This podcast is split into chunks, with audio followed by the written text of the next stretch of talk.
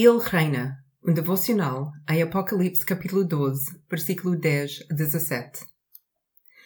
As coisas parecem más, quer dizer, muito más. As economias estão a cair, a pobreza está a piorar, o tráfico de seres humanos, até mesmo com todo o esforço para o impedir, está a crescer e a expandir-se. A Covid-19 tem tido o seu preço na humanidade, com mais de 4 milhões de mortos, milhões nos hospitais e muitos mais ainda a lutar contra os efeitos do vírus. As coisas parecem más porque as coisas estão más. É fácil cair no desespero, mas espera! O capítulo 12 dá-nos a verdadeira história da razão porque as coisas parecem más. Mas a vitória está segura. Numa das imagens mais complexas que João teve de interpretar, encontramos a maior esperança.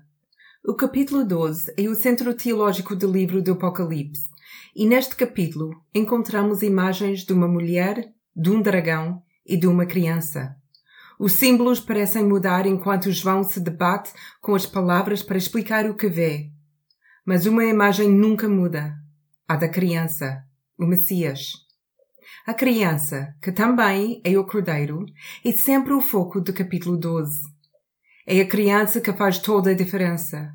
Por isso, se nunca descobrires completamente do que se trata o capítulo 12, encoraja-te a concentrar a tua mente e o teu coração nos versículos 10 a 12.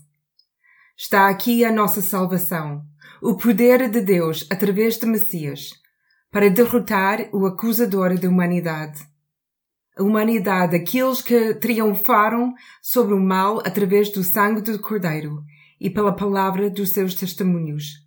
Nunca enfrentarão a derrota, uma que seja real e duradoura.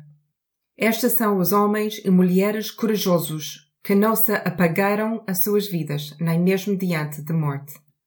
O dragão é derrotado. O cordeiro é vitorioso. E o povo do cordeiro mantém-se firme com os pés bem assentes na terra. Portanto, as coisas podem parecer más e as coisas podem estar más, mas aqueles que mantêm firme o seu testemunho sobre Jesus, esses já são vitoriosos e livres.